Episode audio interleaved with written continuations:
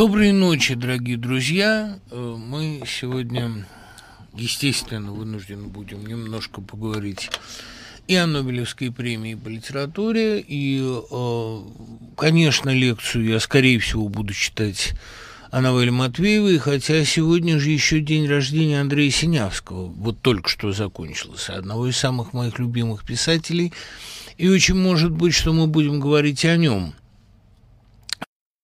там это у нее сформулировано, но, э, в общем, это действительно такой мейнстрим американской поэзии, э, чрезвычайно типичный э, Леша Евсеев, ведущий моей страницы, которого я глубоко за это благодарю, уже процитировал мое, страшно сказать, стихотворение 91 года.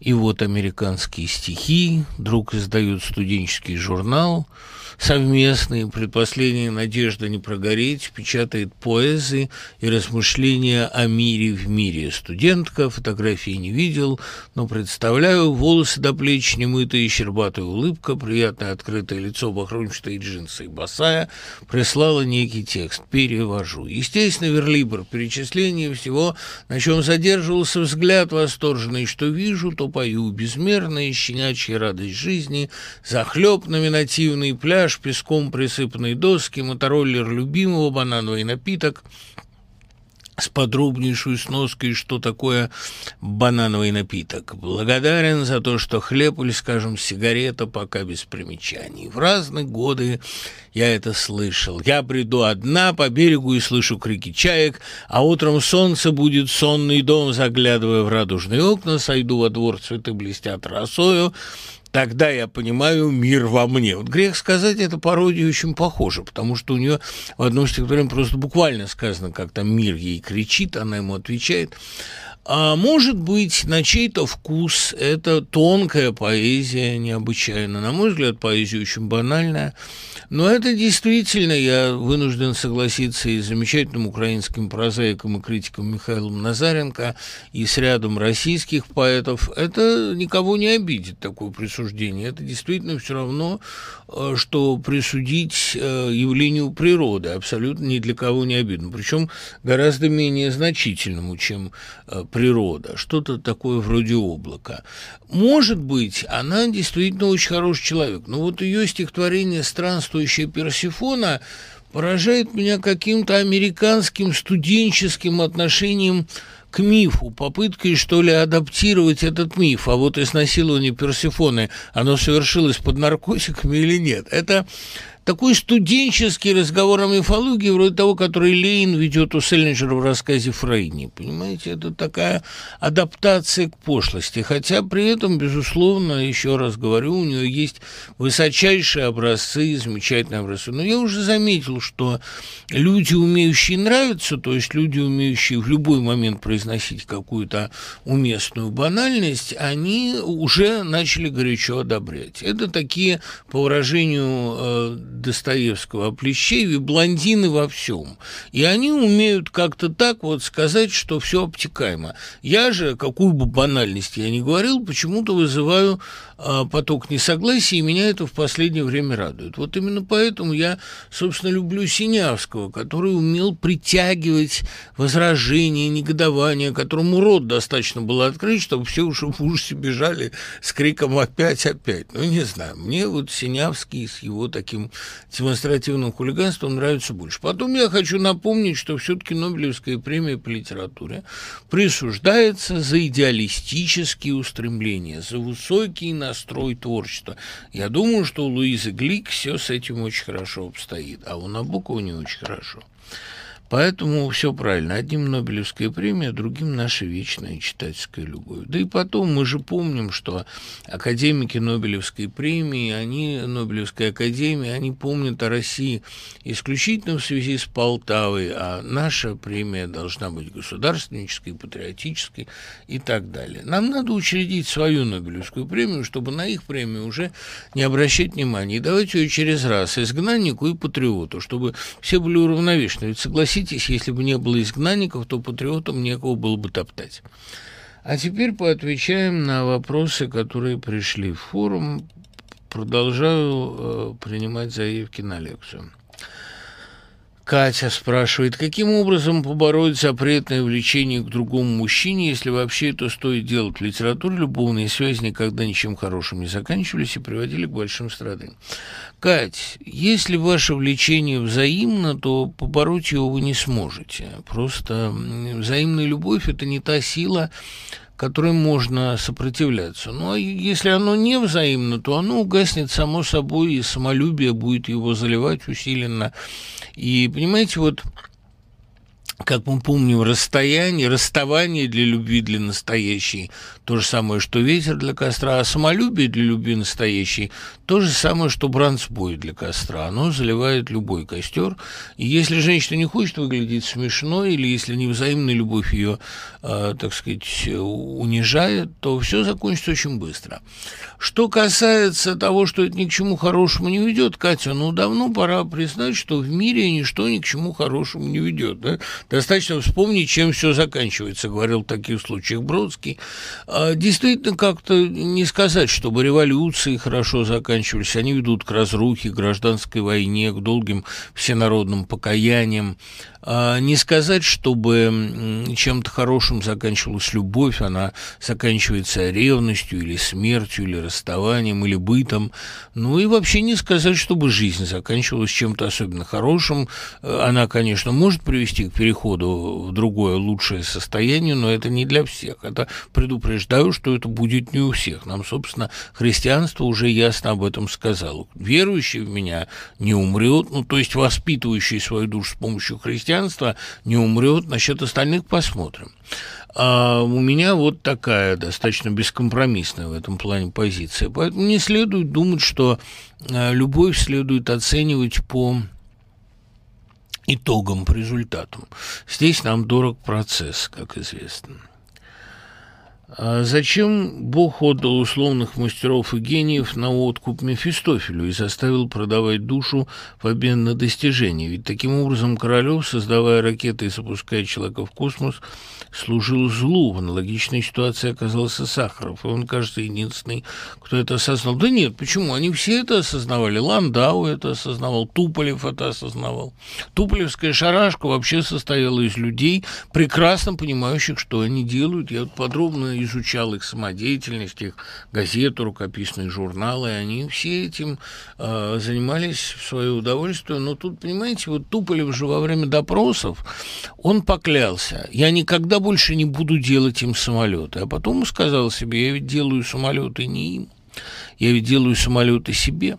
Почему э, Мефистофель послан надзирать за процессом? Почему Берия за ним надзирал? Или почему, скажем, э, Воланд отправлен в Москву разбираться? Да потому что эти людишки недостойны ничего другого. Все эти римские лиходеевы, буфетчики второй свежести, это все, понимаете ли, по мощам и елей. Я бы добавил еще от себя, что, собственно, еще в пьесе э, «Бессмертный Гёте», который первым эту коллизию раскрыл наиболее полно, Господь, отправляя Мефистофеля на землю, имеет в виду не только контроль за землянами, до землян уже особенного дела нет – он имеет в виду э, э, как бы такое взаимодействие с мастером, чтобы будить его, чтобы вызывать у Фауста э, желание совершенства. Это э, такая попытка еще раз... Э, разогнать его покой, каким-то образом сбить с него эту патину самодовольства и э, самоуспокоения, э, заставить его вертеться, как кубарь. Вот это в некотором смысле и есть главная задача Мефистофеля. Остальные люди их мало занимают. Понимаете, мир после Христа мир после, даже, даже не после Христа, а мир после формирования христианской церкви, которая взяла на себя функции э, не только духовные, но и надзорные, он напоминает, мне кажется, именно такую шарашку, где наиболее талантливых отбирают и э, с ними сотрудничают, а остальных просто отфильтровывают довольно жестоко. Это, ну, ничего не поделаешь, люди должны чем-то расплатиться за то, что они отвергли Сына Божьего. Другое дело, что можно и не принять условия Мефистофеля. Что бывает с тем человеком, который их не принимает, а, который оказывается на обочине процесса и выпадает из него, это довольно интересно. Кстати говоря, Кончаловский в грехе задается ведь той же проблемой. Да? В какой степени художник может состоять на службе у папы, если у него нет другой возможности построить собор Святого Петра. А бывают те, кто не хочет состоять на этой службе. Ну, там, например, вот примером такого человека там косвенно является Рафаэль, который ведет себя совершенно иначе. Но Рафаэль тоже не очень убедителен в этом смысле. Меня действительно сейчас больше интересует не Фауст и даже не Вагнер, о котором говорить нечего, имею в виду э, Вагнера из гетовской пьесы. Но э, меня больше интересовал бы человек, который отказался сотрудничать. Что бывает вот с ним? И в романе я решал именно эту проблему. Она оказалась довольно, довольно привлекательна, довольно интересна. А так, в принципе, кто еще может ладить с мастерами, кроме э, Мефистофеля? Кто может Э, защищать их от этого мира. Это образ разведчика, двойного агента. Ведь Мефистофель – это и Румата, который извлекает Будуха и помогает ему, инопланетный разведчик. Это и Штирлиц, который спасает пастора Шлага и покровительствует Плейшнеру. Это человек, который рядится э, именно в костюм местного дворянина, местного аристократа, а в душе является вот таким инопланетным засланцем. Именно то, что э, метафора э, Мефистофеля, Воланда перешла потом в Румату Исторского и Штирлица, по-моему, довольно очевидное развитие идеи, и отсюда принципиальная важность образа разведчика. Вот, между прочим, Ермольник в «Трудно быть богом» играет Лассекс, ну что сказать, lucky you are, вам ведет, везет. Я там, может быть, просто у меня интересы такие болезни. Петр Ханки, Ольга Татарчук, Аджу и Шигуру, кого из них прочесть и кого вы читали. Это последний лауреат Нобеля. Ну, Ханки, безусловно, стоит прочесть а, вот этот вот «Страх вратаря» перед 11-метровым, там ну, довольно мрачное произведение и увлекательное – у Ольги Токарчук не знаю, потому что вот книгу Иакова еще не читала, она еще не переведена. Те, кто прочел по-украински, говорят, что это гениально, очень может быть. А Каджу и Шигуру, безусловно, стоит читать «Остаток дня», безусловно, э, не оставляя меня, вот этот проклонный роман. Ну и, наверное, все его романы, у него их не так много, прочесть стоит, потому что у него очень интересно э, приключение жанров, у него очень интересно. И когда один роман э, так, вообще там на грани сна и яви, это увлекательно. Но, в принципе, еще раз говорю, Нобелевская премия награждает не за литературное качество, а за расширение литературных горизонтов и за идеализм. Нашел два произведения, чьи, чье сходство поразило меня. Возможно, здесь в чем-то подвох. Поезд Достоевского «Хозяйка» и рассказ Лавкрафта «Грезы в ведьмином доме». Студент-новатор, полностью погруженный в науку, переезжает в новый дом, каждую ночь засыпает под молитву соседей, переживает кошмары, сомнамбулизма, как итог безумия. В «Хозяйке» к нему по ночам приходит колдун, в грезах ведьма. Совпадение по фабуле и деталям поражает. Но, знаете, это восходит к такому древнему э, варианту, к такому древнему инварианту. Сюжет, когда герой ночует в колдовском замке, и его там одолевают видения.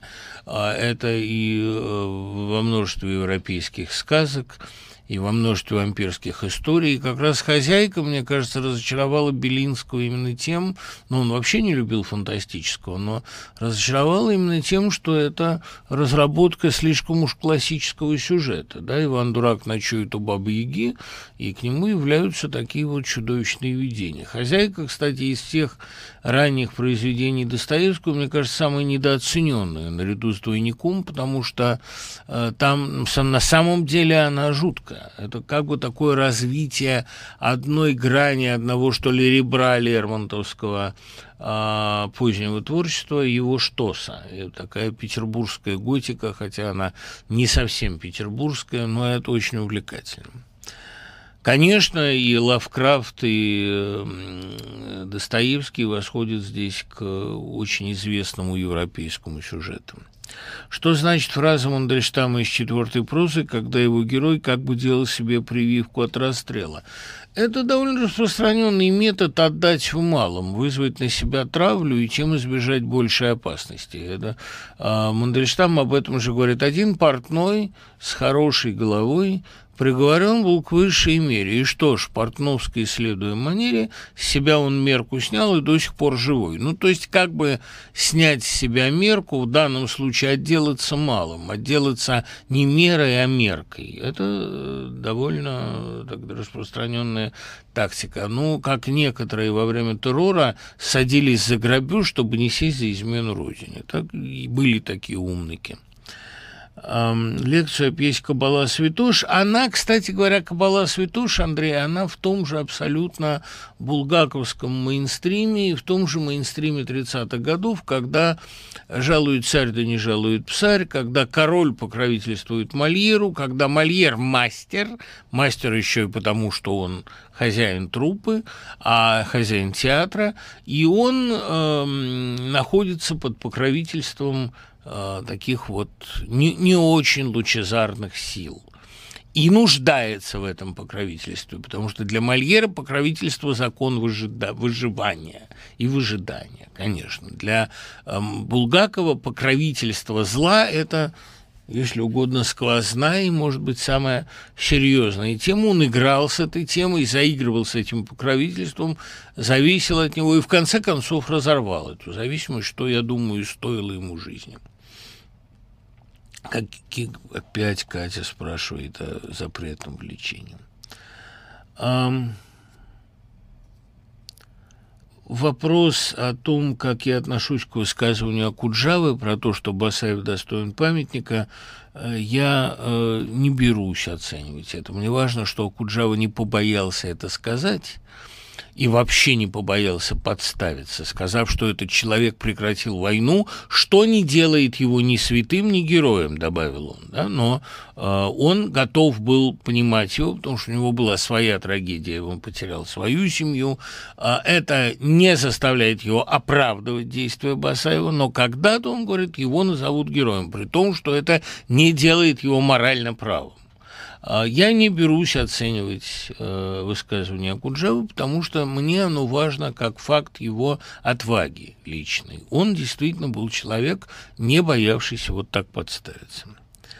Удачной охоты и вам также. Э, считаете ли вы умный Киру Королеву в исполнении Ольги Семеновой из «Противостояния». Семенов считал, и все-таки он не зря же дочери доверил играть эту роль. Как вы считаете, остались ли до сих пор такие журналистки и подобные персонажи? Конечно, остались. Понимаете, вот этот образ журналистки, который есть и в массе западных картин, и в российских, такой довольно эротичный, эротически привлекательный.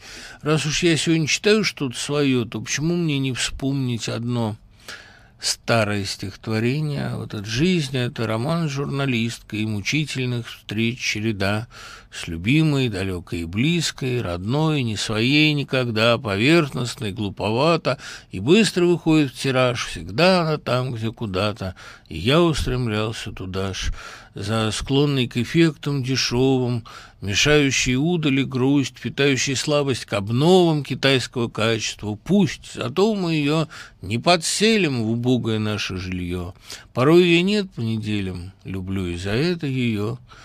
А пусть думает некий богатый, с отвисшей нижней губой, что я неудачник рогатый, а он управляет тобой. Лишь я среди вечного бега порой обращал тебя вспять поскольку, во-первых, коллега, и в целом такая же. Да, у меня были вот такие стихи, и этот типаж журналистский для меня чрезвычайно э, актуален, чрезвычайно мною любим. Я таких многих видел. Про Тойбеля и ее демона не могу сейчас говорить, потому что не перечитывал и не пересматривал пьесу бог знает сколько времени. Какие литературные, кинематографические и музыкальные пристрастия были у Марка Фрейдкина? Правда ли, что ему нравился Рааль Даль? Про Раальда Даля мы с ним никогда не говорили. Из русской прозы он любил Ерофеева, Платонова, Добычина, э, Венедикта Ерофеева, разумеется. Из э, эстрады он любил Брасанса и Бернеса и говорил, что после них э, пришло существенное вырождение. Кроку он был довольно равнодушен, ну, он любил польский шансон, польскую музыку. Вот колыбельную свою написал. Да. Э, в принципе, я как-то больше обсуждал с ним проблемы, по-пастернаковски говоря, жизни и смерти, а вкусы у нас были, э, как ни странно, довольно сходные. Вот. Я знаю, что он любил фильм э, «Гори, гори, моя звезда», потому что именно на мотив марша Бориса Чайковского оттуда, чего он и не скрывал, написан Чертковский марш. Вообще у нас были довольно сходные взгляды кинематографические, но эм, еще раз говорю, с Фрейдкиным было интереснее говорить э, про такие разные наборы противоядий, в жизни, ну, чем спасаться от тоски, или э, в наибольшей степени, наверное, про какие-то чисто технические приемы, стихотворные, переводческие. Мне мало с кем есть об, о ком, вот, о, о чем поговорить, кроме вот этой технической а, проблематики. А этот разговор могут поддерживать только люди очень все-таки продвинутые в этом деле, потому что Фрейдкин был абсолютным виртуозом стиха. И вот какие-то трудности перевода я с ним обсуждал, это было очень интересно всегда. Согласны ли вы, что Ирина Славина совершила аутодафе от отчаяния, от бессилия не столько перед подонками, сколько перед всеми нами, нашим равнодушием и бездействием? Понимаете, это не столько отчаяние, сколько это стремление защитить свое человеческое достоинство оскорбленная, поруганная, да, когда у вас дома проводят обыск без повода, мало того, что вы свидетель, да еще и город перепутали, ну, это вот такая жажда поставить восклицательный знак на месте своей поруганной жизни. Мы никогда не поймем, что происходит в душе человека, решившегося на такое.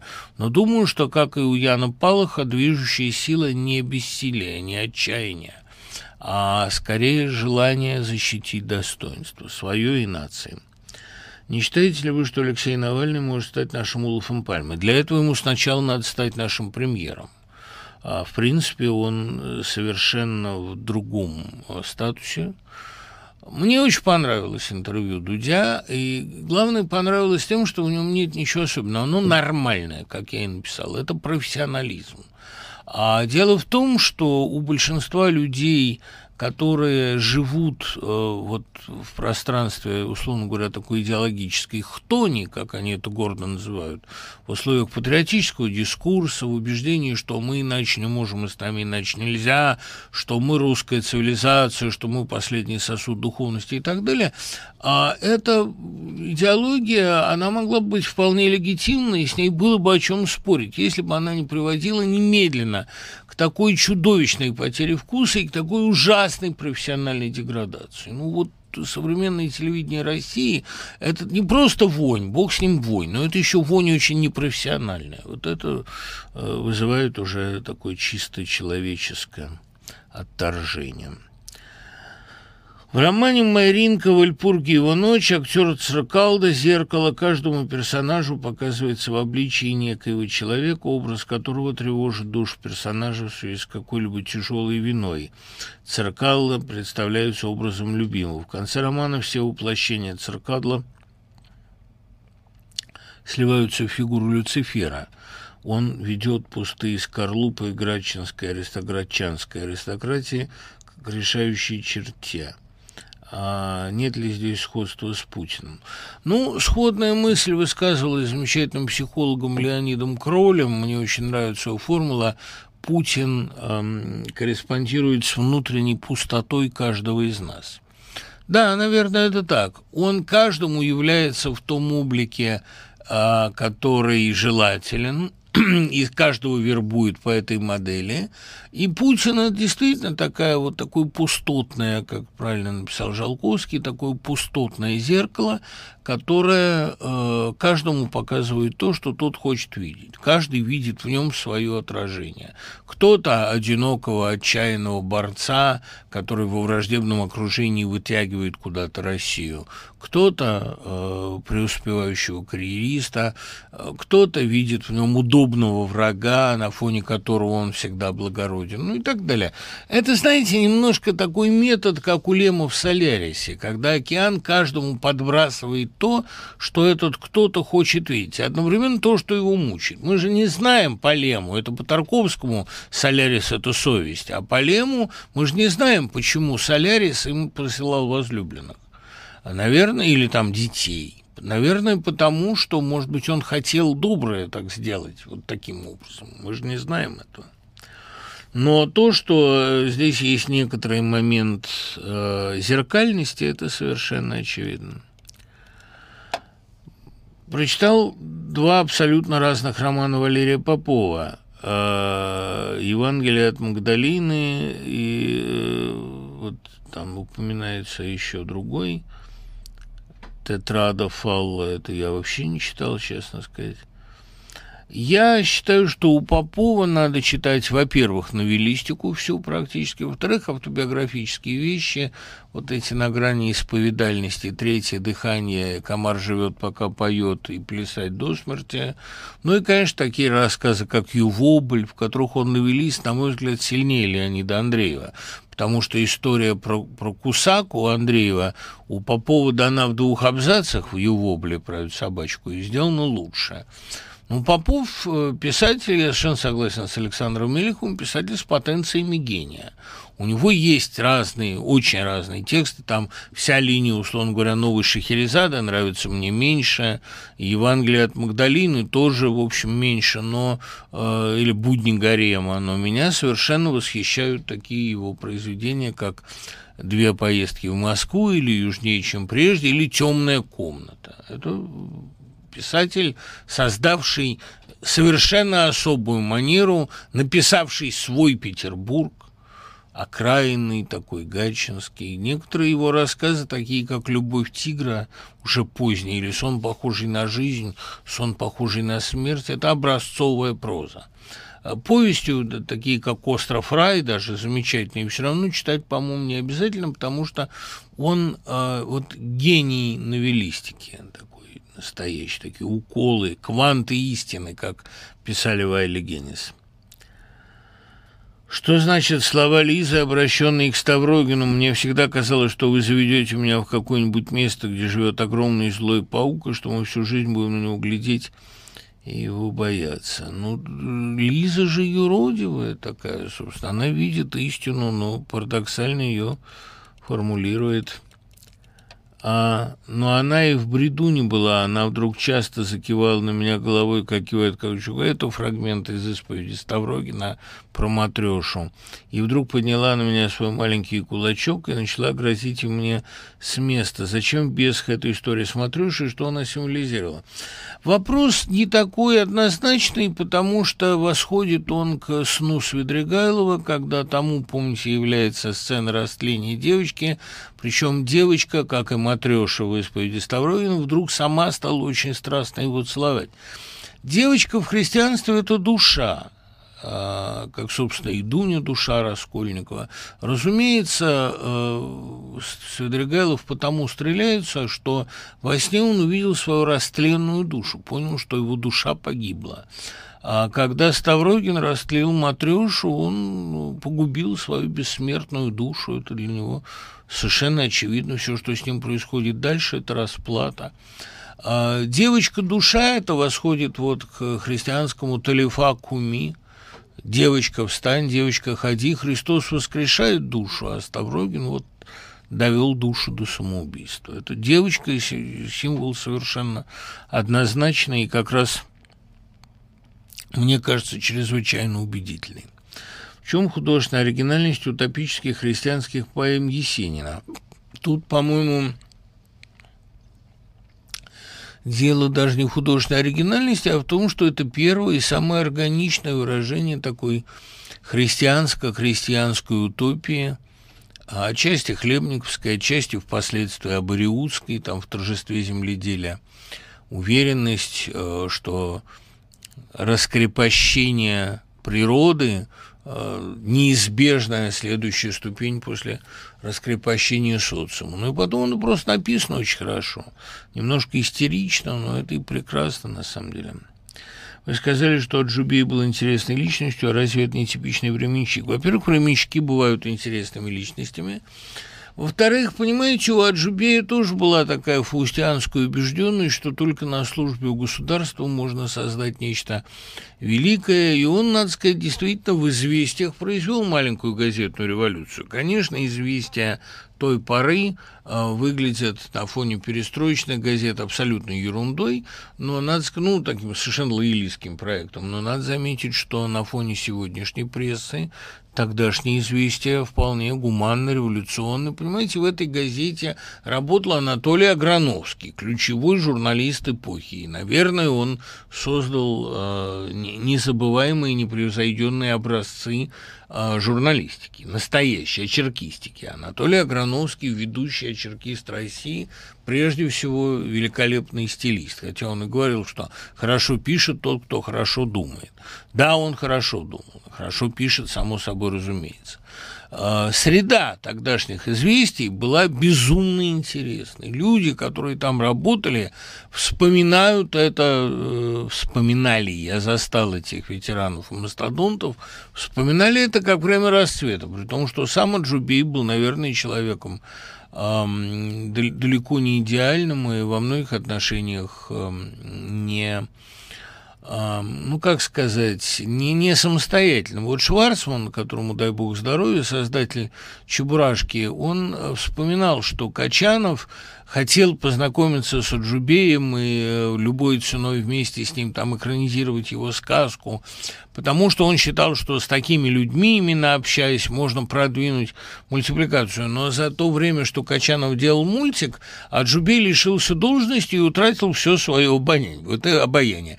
Вот это замечание Шварцмана о том, что человек полностью лишается очарования как бы спустившись с Олимпа или оказавшись вне Олимпа, да, ну, глубоко. Дело в том, что человека в России в огромной степени делает должность. Мы же помним замечательные слова Павла I, свидетельствующие о большом его уме, дворянин в России тот, с кем я разговариваю, до тех пор, пока я с ним разговариваю. Ну, точно, интересный человек в России тот, кто находится на посту и до тех пор, пока он находится на посту. Об этом очень интересно рассуждает Александр Проханов.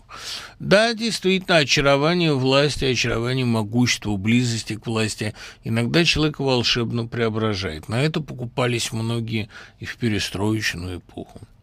Помогите разрешить противоречие. Становиться человеком толпы не хочется, но и противопоставлять себя толпе прямой путь к фашизму. Где же место для адекватного человека? Миш, а противопоставлять себя толпе можно по-разному. Если вы противопоставляете себя толпе как сверхличность, как сверхчеловек, знал я таких сверхчеловечков, и от них воняло за версту, вот просто безумием, а, тогда да, это прямой путь к фашизму. А если вы противопоставляете противопоставленной толпе как изгой, то это прямой путь к гениальным художественным озарениям.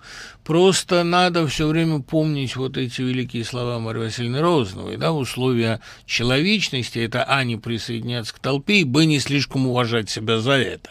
Вот надо уметь как-то из изгойства, как Синявский, извлекать особую художественную интонацию.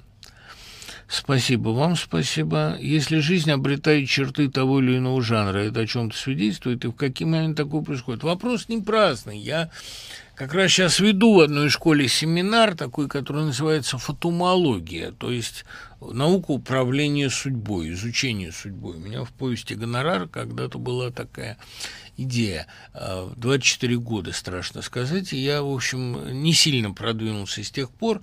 Мне кажется, единственная убедительная книга на эту тему, многожды мною цитированная арабовская «Механика судеб», судеб, но, э, собственно, судьба, если она правильно организована, всегда имеет черты художественного текста, и, владея законами композиции, можно скорректировать судьбу.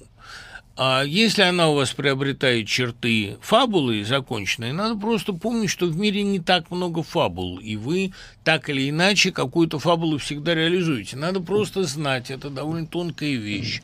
Надо знать, какой набор персонажей и обстоятельств, и декораций соответствует той или иной фабуле, и обставить свою жизнь так, чтобы эти персонажи там появлялись. Дело в том, что, видите ли, как некоторые молекулы могут быть уложены в пространстве, огромные молекулы, единственным образом, а, точно так же и сюжет имеет единственную структуру единственный набор персонажей. Вот в поэтике сюжета и жанра, а, которым мы занимаемся в Свободном университете, мы тоже эту тему рассматриваем.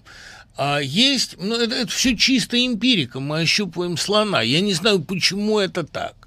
Я не знаю, почему в сюжете а, театре появляются а, свои Алиса и Базилио, но они появляются и в «Золотом ключике», и в «Слепой красавице», и их нельзя избегнуть. Почему образ этих двух попрошаек там есть?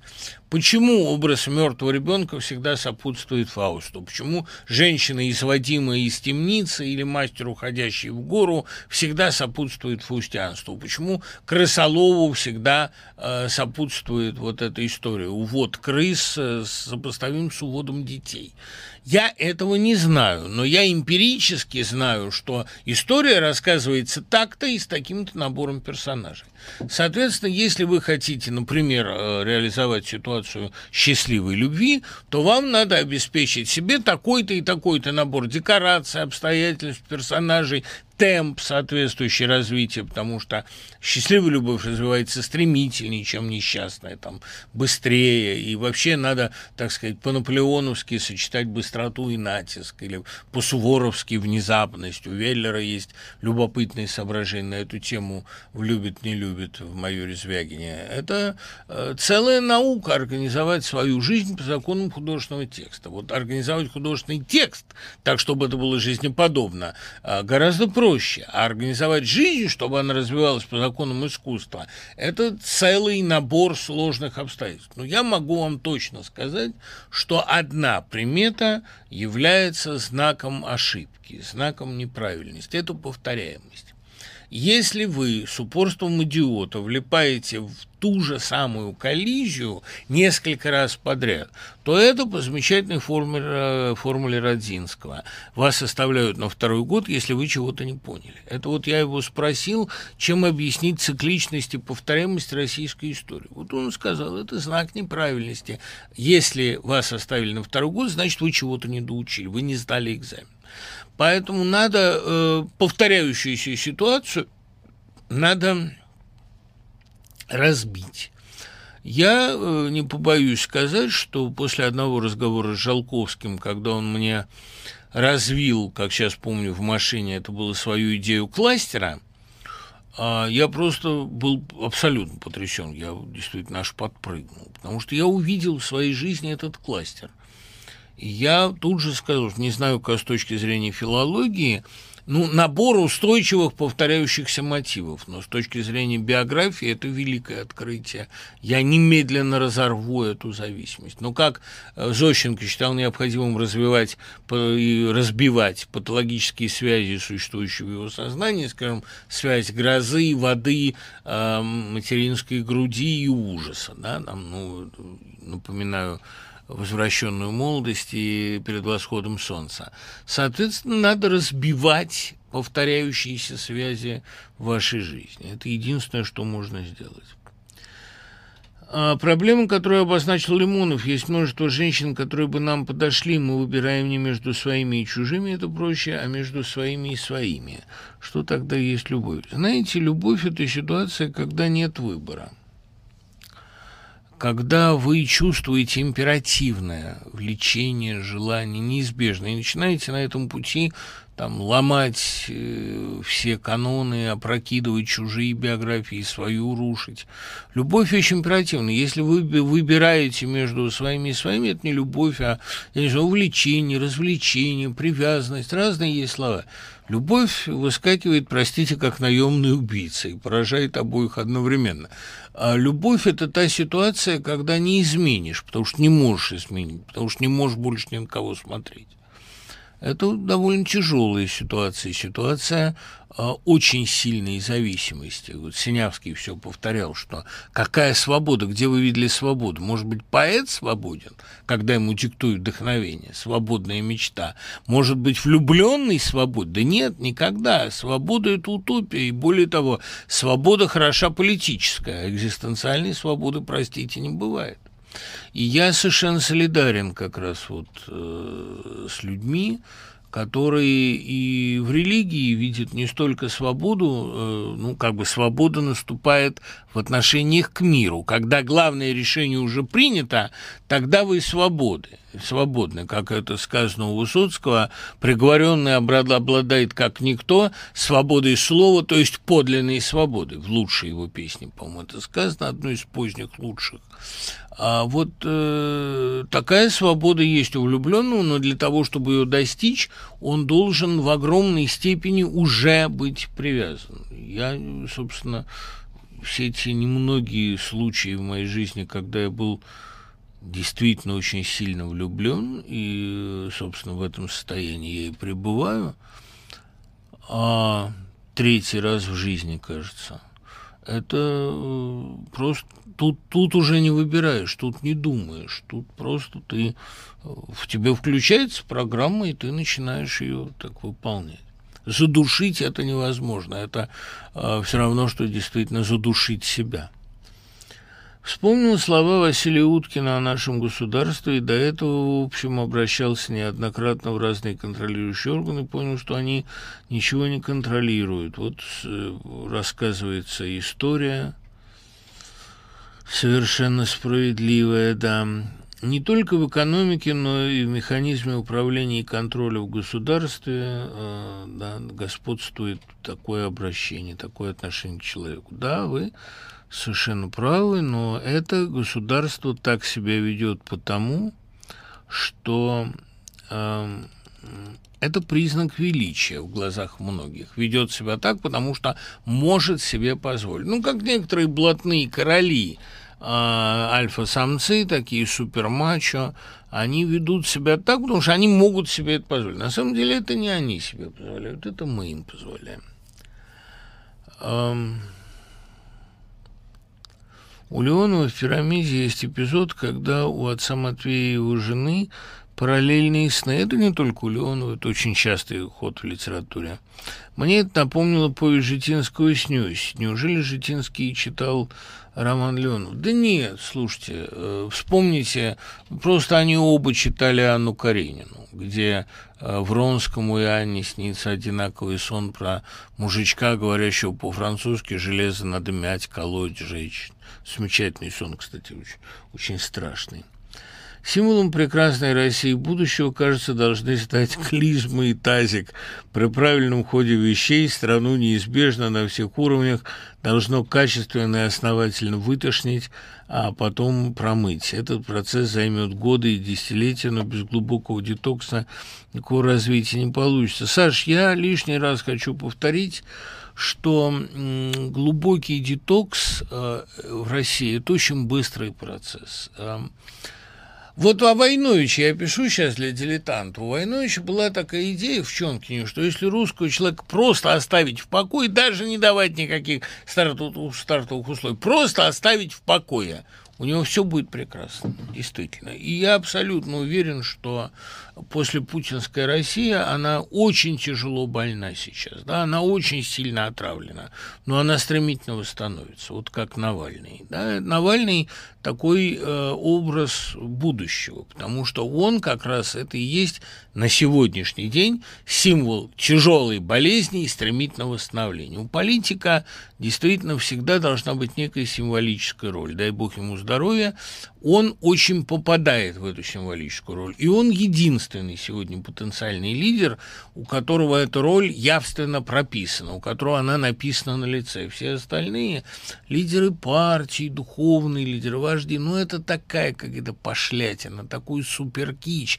такой позавчерашний день, и при этом такое дикое упоение собой, ну смешное на самом деле. Вот у Навального, да, у него Бог на него работает, судьба работает на него, и в какую бы бездну он потом, так сказать, не, не рухнул и всех не привел, а такой вариант есть всегда, и о нем нельзя забывать. На данный момент он воплощает собой именно выздоровление. Выздоровление – это самая э, счастливая тема. И вот в России этот детокс произойдет мгновенно, как только ее э, перестанут интоксицировать. Для того, чтобы э, не отравлять, для того, чтобы выздороветь, достаточно не вредить. Вот и все. Просто убить излучателя.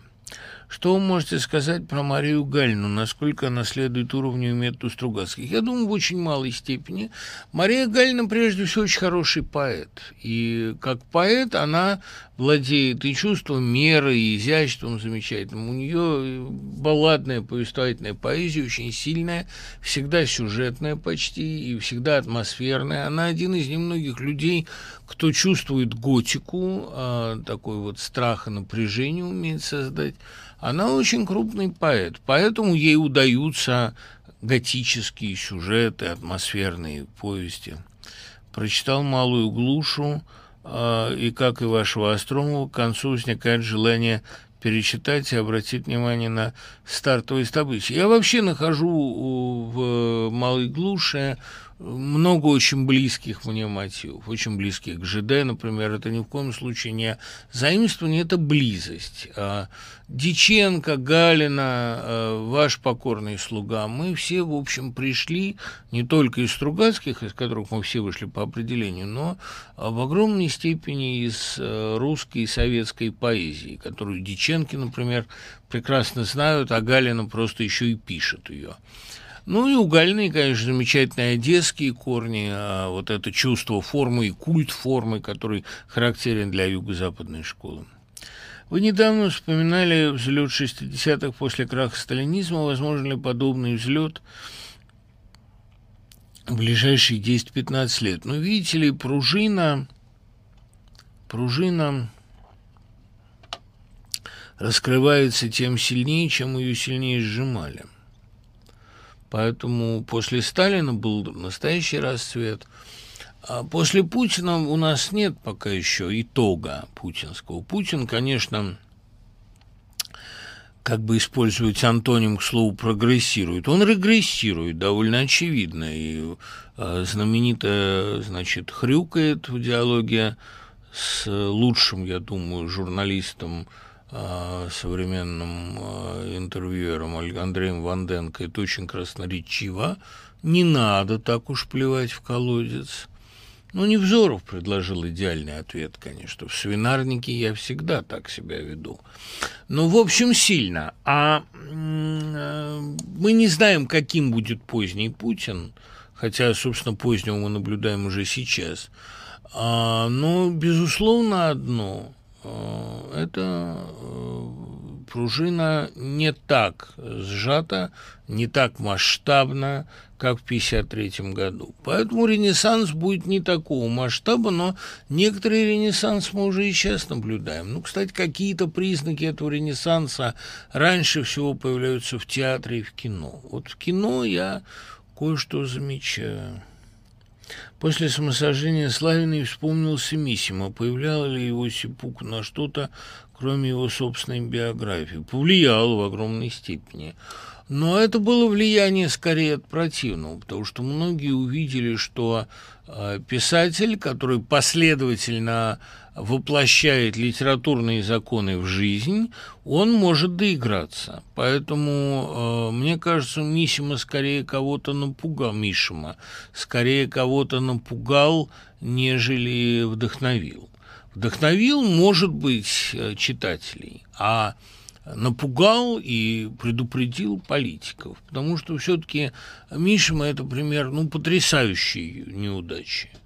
Неудача была и в литературе, и в том, что он Нобеля не получил, и тетралогия, по большому счету, была не принята и не, поздно, не понята. Он остался автором двух наиболее знаменитых романов и новелла «Патриотизм». «Исповедь маски» и «Золотой храм». Вот главное, что от него осталось, плюс комментарий Хагакура. При том, что он плодовитейший писатель, интересный человек, но мне кажется, это все-таки феномен такого поражения. Но он и вел к поражению, что человек такого склада в новую эпоху, где всех интересует только ботинки, обречен абсолютно. Он шел к трагедии и реализовал ее.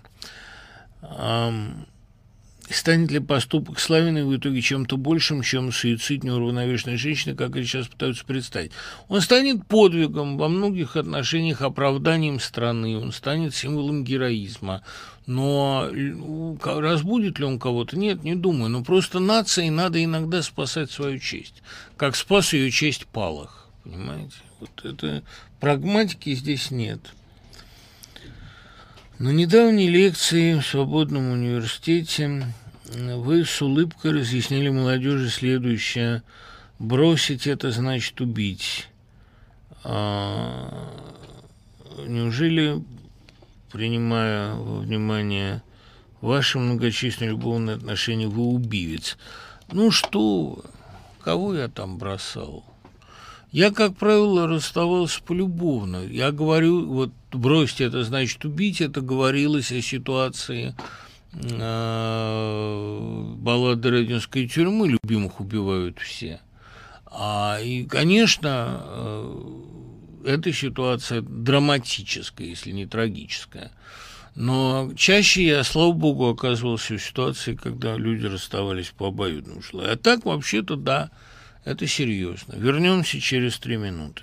Продолжаем разговор. Да, так вот я говорю, что, к сожалению, всегда расставание с любимыми – это катастрофическое явление, и не надо думать, что после этого так уж легко установиться и Вообще не надо слишком легко к этому относиться. Это, это серьезная вещь. Во всяком случае, если я был инициатором разрыва, то я э, совестью мучился очень сильно, конечно. Но, к счастью, не так часто это бывало. Потому что действительно любовь – это ну, такая вещь, когда решаешь не ты, в общем. Можно ли сместить путинскую власть без консолидации антипутинской оппозиции? Легко. Дело в том, что власть в России смещает не оппозиция. А власть в России падает сама под тяжестью собственных преступлений, собственной ригидности, не путать с фригидностью.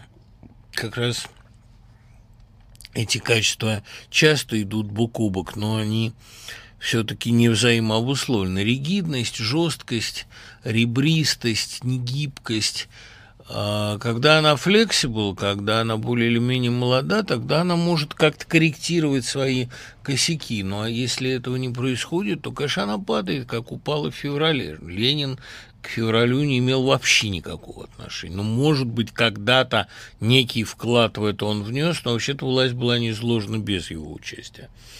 А, консолидация оппозиции – это вечная проблема, и консолидироваться, как правило, даже власть в России не может. Когда Совнарком обсуждал вопросы Брестского мира, у Ленина было большинство в один голос, насколько я помню. И то э, под угрозой его отставки. Так что и то не знаю, в какой степени Шатров пользовался документами, но в «Так победим» это было показано именно таким образом.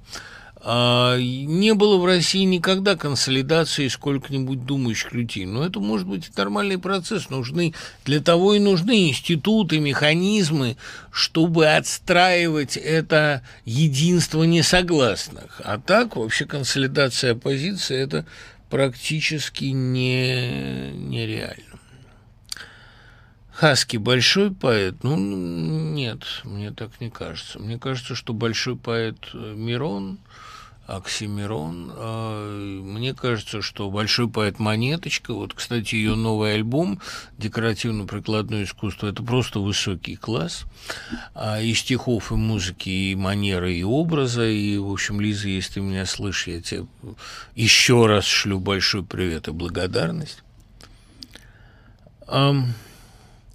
Мне кажется, что Максим Леонардович Шевченко, мнение которого по межэтническим конфликтам я уважаю, а, переступил черту своей компетенции в оценке героического поступка Славина. Я, как профессиональный психолог, не рискнул бы давать оценку состоянию психики этой женщины. Это именно поступок, на который нормальный человек не решится, именно потому, что он адаптированный, думающий только о своем мирке – Правильно. Ну, а то, что Максим Леонардович Шевченко иногда оценивает вещи не так, как вы бы хотели их оценить, это, естественно, он личность. И, кроме того, он большой поэт, Шевченко мне всегда интересен. А даже когда я с ним не согласен, а не согласен я с ним часто. Но он тоже умеет подставляться, и мне это симпатично. Потом он много знает. Когда ждать вашу новую книгу стихов? Спасибо, приятно. Книга э, стихов выйдет э, к нонфикшену. Выйдет она в Эксмо. Называется она «Ничья». Отчасти потому, что это 2020, стихи до, до 2020 года в основном, а отчасти потому, что это патовый год, год пата, когда ковид не побежден, окончательно патовая ситуация в Беларуси, пат в России, и Россия непонятно чья, и книга эта ничья, потому что она не столько моя, сколько как бы вот получившаяся, через меня пришедшая, если угодно. Там лирики больше, наверное, чем а, таких актуальных вещей, но между ними грань стирается, потому что жизнь становится все более интересной. Не дает мне покоя ваша оценка Абрамова как писателя. Трудно было тогда пробиться к читателю со своей правдой жизни. Кроме Абрамова и читать-то ничего было нельзя, кроме журнала иностранной литературы. Надо было «Аврору» читать. Вот в «Авроре» много было. «Юность» можно было читать.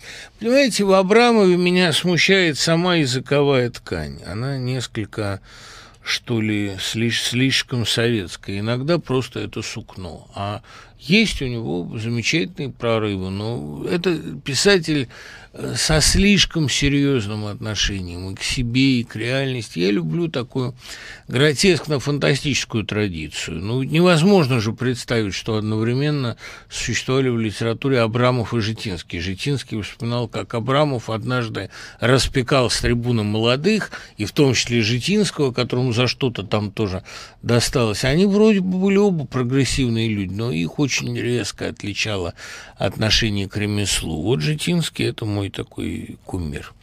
Посоветуйте художественную литературу о стяжательстве. Повесть Катаева «Растратчики», хотя это не о стяжательстве.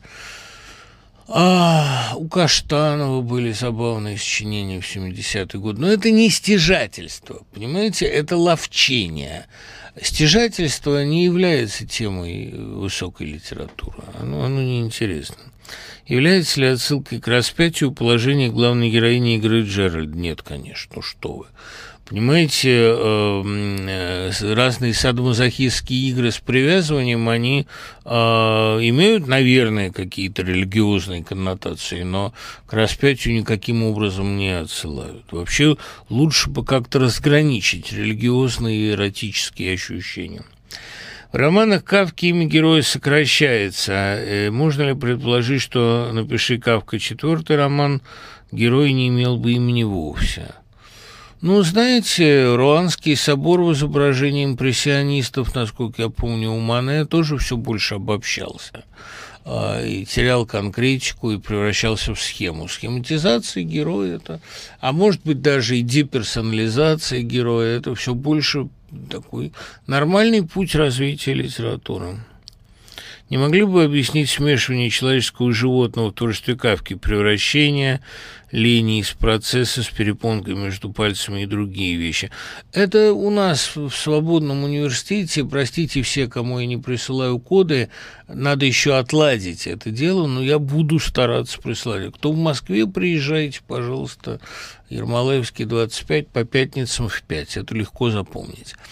А, значит, что касается темы разумного животного, человека животного, превращения человека в животное, это огромная тема, огромная фабула. У нас ей посвящены будут там две лекции, это целое направление, это и разумное животное э, Мерля, и э, более известный как День дельфина, и Человек-амфибия, и остров доктора Моро Уэллса, поставившего эту проблему и в наибольшей степени собачье сердце, и День гнева Северогонсовского и так далее. То есть превращение человека в животное и те издержки, которые происходят на этом пути, вот интересно, превращение э, рассмотреть. Вот интересно, на самом деле, рассмотреть три текста.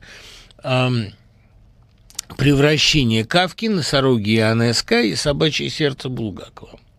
Потому что, да, и еще, конечно, Житинского внук доктора Барменталя, потому что превращение собаки в человека у Булгакова э, ведет к абсолютной порче собаки, и человека тоже не получается. А у Житинского, наоборот, собака, ставшая человеком, Житинский был добрый. Собака, ставшая человеком, становится единственным приличным существом на всю повесть. Это жестокая такая повесть, но ужасно трогательная. А, и попытки всобачить ее обратно уже не удаются. Если вдуматься, проза Житинского в этом смысле самая мрачная. Ну, представьте себе, что таракан Кавки, или там Набоков считал, что это навозный жук, что он э, становится самым человечным существом в квартире. В некотором смысле, кстати, так и происходит. Понимаете, тут же э, искусство всегда решает один принципиально важный вопрос. Что делает человек человеком? Вот в «Острове доктора Моро» человека Пуму пытались сделать человеком с помощью страдания, как в фильме «Мученицы» французском, что истина постигается путем нечеловеческих страданий. А, и человек Пума сбежал и убил доктора Моро. А другой вариант, что закон, наличие закона делает человека. Да? Другой вариант, третий, что наличие второй сигнальной системы. Но получается, что и вторая сигнальная система, скажем, у атарков не сделала их людьми. Это я беру у Гонцовского. На самом деле, единственное, что более или менее а, делает, так сказать, человека и отличает его от зверя, по мысли вот Булгакова это представление о достоинстве, да, а по мысли Кавки это представление о долге. Потому что единственным человеческим, что осталось в Грегоре Замса, было ощущение долга, что вот ему надо ехать на работу. А с, другим, с другой стороны, может быть, в насекомое его превратило именно вот это. Может быть, именно чувство долга и необходимость быть камевоежером. Вопрос остается открытым, и именно в этом его неукротимая притягательность. Хотя для меня э, как раз вот э, «Собачье сердце» произведение довольно отталкивающее меня, отпугивающее во многих отношениях. А носороги, понимаете, вот если бы носорогов, например, писал Житинский, а не Онеско, а люди, превращаясь в носорогов, начинали бы проявлять взаимопомощь, эмпатию. Более того, эти носороги а, внесли бы своеобразную красоту в город. Да? Интересная тема, вообще живая. Часто говорите Леониде Андрееве, подскажите издание, в котором полностью представлены его драматургии. Ну, в шеститомнике практически все. Я этот шеститомник собрал в своих журналистских разъездах по разным магазинам и очень горжусь тем, что он у меня собран. У меня один том из Киева, один из Смоленска, один из Владивостока, один с Камчатки, а, один а, откуда-то, по-моему, из Минска. Ну, в общем, это потрясающая была тема. Э, мне кажется, что это очень талантливая, э, талантливый комплекс драматургии. Он был лучшим русским драматургом. Кстати, я вот начитал сейчас свои аудиокнижки, я начитал три своих любимых пьесы «Жизнь человека», «Черные маски» и Екатерина Ивановна. Вот посмотрим, как это. Джону Леннону исполнилось 80 лет. В одном интервью он сказал, что в наше время нужно больше интересоваться политикой, а в песнях он обличал тех, кто воображает себя бесклассным и свободным. Согласны ли вы, что это относится к современным русским рок-музыкантам? Не пора ли им вернуться к идеалам и заветам Леннона? Ну, понимаете, э, вернуть их насильственно к этому никогда нельзя, но я всегда повторяю замечательную фразу Кушнера. «Кто вы такие, чтобы считать себя аполитичными?» Ахматова называла себя хрущевкой, говорила «я за Хрущева», а вы видите ли выше этого. Тютчев умер, спросив, какие последние политические известия, а вы выше политики. Да? Если вы выше Ахматова и Тютчева, то поздравляю.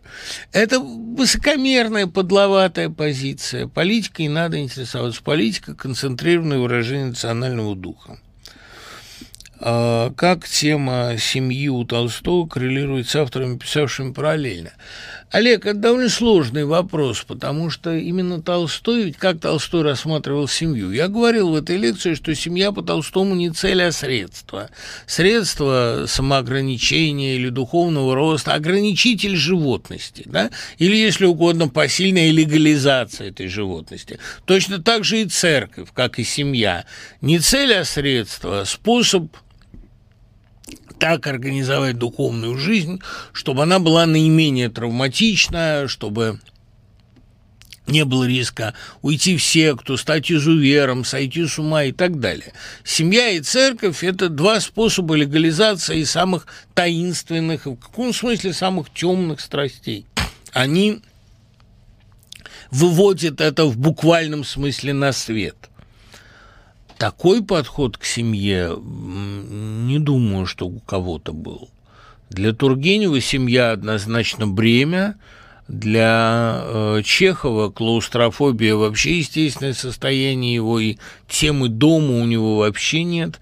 Я думаю, что э, Чехов в каком-то смысле здесь наследовал Гоголю, который панически боялся женитьбы, и отсюда его э, Иван Федорович Понька, да, боялся дома, боялся семьи. У Чехова та же мания странствия. Что касается, собственно, толстовской идеи, трудно мне найти какой-то аналог ей. Надо бы поискать, может быть, у англичан у кого-то но тоже вот такая огромная роль семьи у Толстого связана с тем, что Толстой, как Лука, списанный с него у Горького, Толстой в человека, в общем-то, не верит. А человеку, одолеваемому, снедаемому буквально похтью и тщеславием, нужны постоянно костыли, нужны какие-то два могучих союзника в лице семьи и веры. Иначе он может свалиться в, в полную духовную грязь, болото. Думаю, что Толстой в этом отношении с его страшными искушениями, с его духовидением плоти был совершенно одинок в этом плане, просто потому что таких людей больше не было. У Шварца есть ситуация ничья? Есть. Я же говорю, мы живем в третьем действии Шварца. А, Ланселот победил, но он же и побежден. Медведь э, не превратился, он убежал.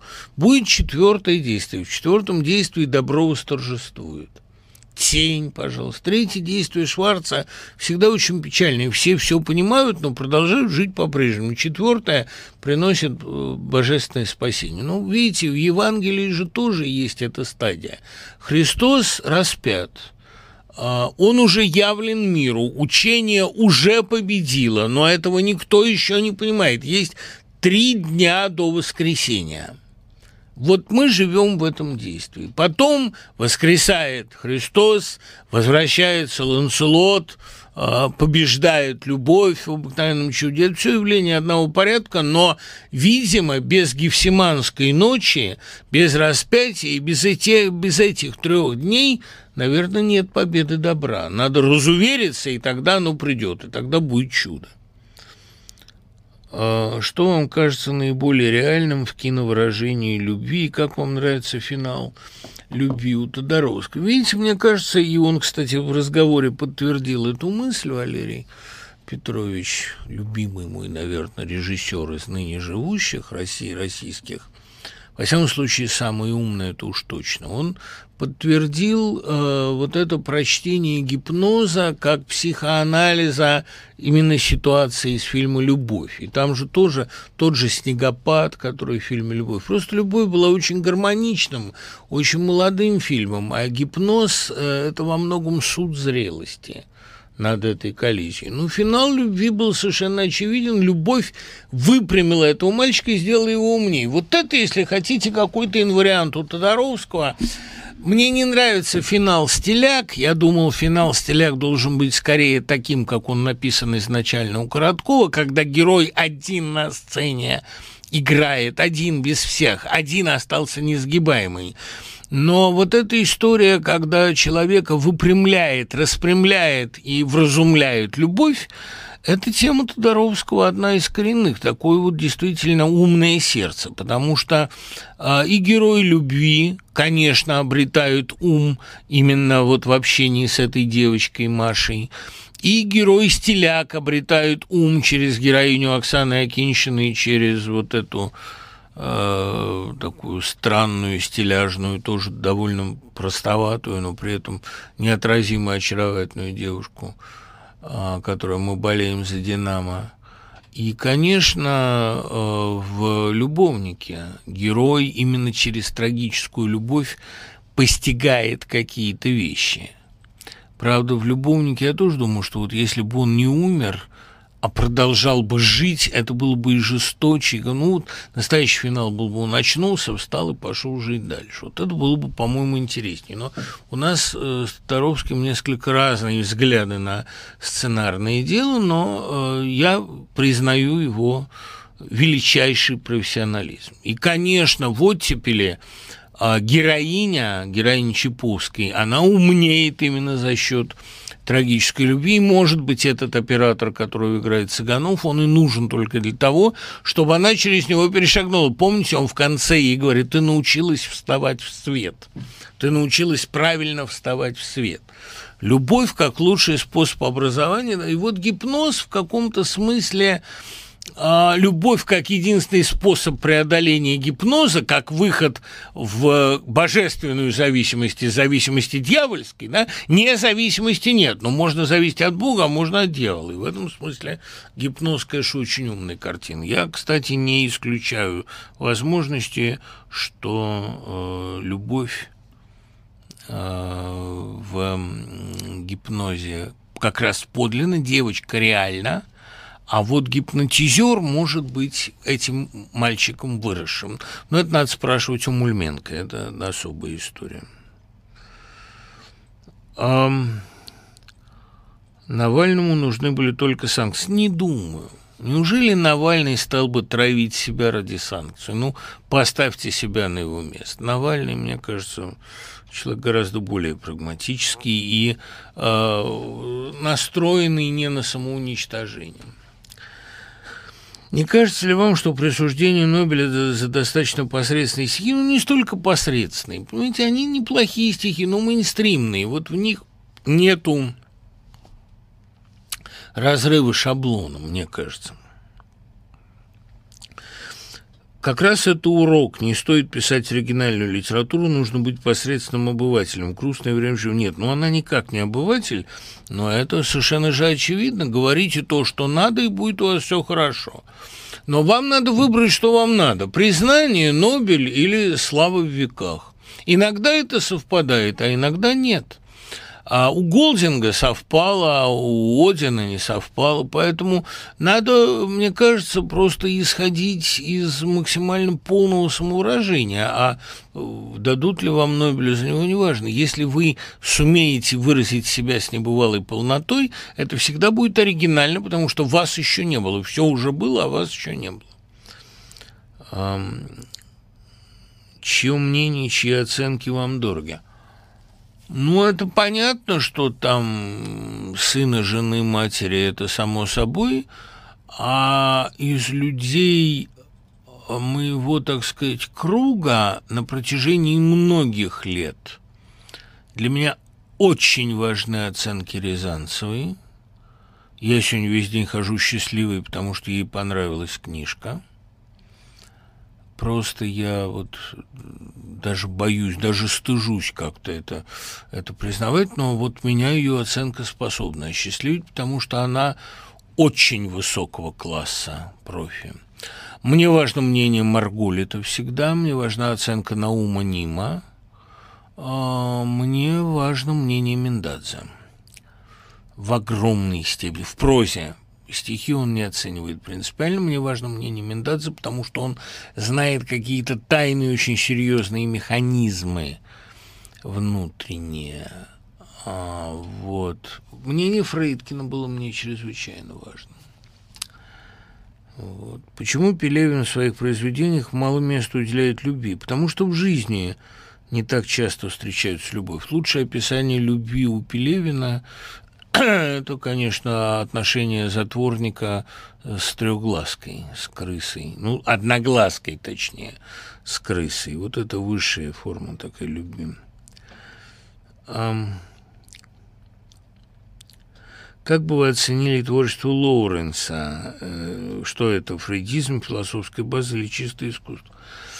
Черт, как его оценивать? Понимаете, наверное, Лоуренса должны, поскольку он был чехоточный и в силу этого такой гиперсексуальный, его, наверное, должны оценивать подростки. Сыновья и любовники мне не нравятся совсем. «Радуга» не произвела на меня большое впечатление. Любовник леди Чаттерли показался мне ниже своей славы.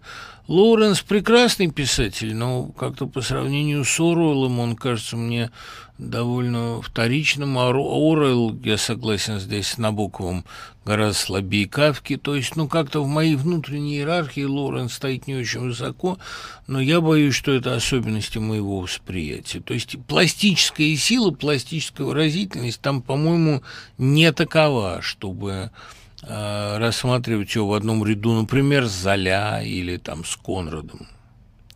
Верите ли вы в магию и любовные привороты? Я верю в приворотное зелье, описанное у Роулинг – это хорошая метафора. Я не верю в магию и в привороты, но я верю в неотразимость некоторых влияний. Я знаю, что если женщине вы нравитесь, она умеет вам это дать понять такими способами, которые рационально необъяснимы. Это не имеет ничего общего с любовной магией, с банальными приворотами и прочей ерундой, но это имеет прямое отношение а, гипнозу, может быть, к телепатии, потому что, ну, Тодоровский как раз в новой картине доказал, что все есть гипноз, да, и а, даже если вам кажется, что вы принципиально не гипнабельны, это может быть вашим самогипнозом. Почему Юрий Живаго расстался с Ларой? Ну, Андрей, ну потому что поэт расстается с Россией всегда. Их революция ненадолго объединила, а потом ее опять отняли. Она ему принадлежит по праву судьбы, по праву таланта, по праву внутреннего родства поэта и красавицы, читаем в охранной грамоте. Но потом их разъединяет, и она опять достается комаровским разнообразным. Это всегда так бывает. Революция, вообще говоря, вот меня спрашивают, революция ведь ужасна, почему вы ее защищаете? Революция, конечно, ужасна, но она – это короткое время, когда ваша страна принадлежит вам, потом ее опять отбирают. Когда Россия принадлежит поэту, когда Лара принадлежит Юре, потом приезжает Комаровский и говорит, ты знаешь, со мной ей будет лучше. А потом приходит Стрельников и говорит, а ей со мной было неплохо, и стреляется. Так что тут все это... Обратите внимание на лейтмотив рябины в сахаре и этих шариков крови, смерзшейся, как все проведено в романе. Он очень хорошо построенный. Лем дает версию, если не ответ. Океан – молодой организм, почти ребенок, ставящий эксперименты, исследующий мир, не имеющий представления об этичности и неэтичности в нашем представлении. Неужели космос будет дальше предлагать немыслимую ситуацию? Ну, конечно, космос – это то, что человеческим разумом непостижимо, и он бы не был нам интересен, если бы он был человеческим. Он, это пространство других возможностей. Как, собственно, нам интересен другой человек, а не мы сами.